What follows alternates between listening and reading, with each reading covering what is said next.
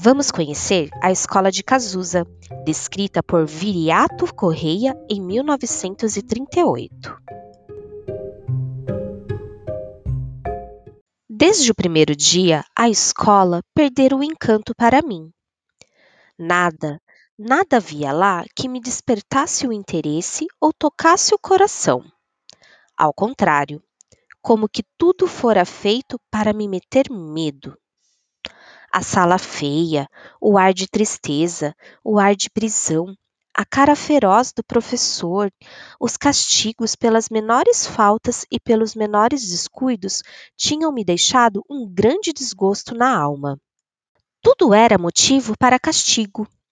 Uma lição mal sabida, uma escrita mal feita, uma palavra errada, um cochilo, um ar distraído, até um sorriso.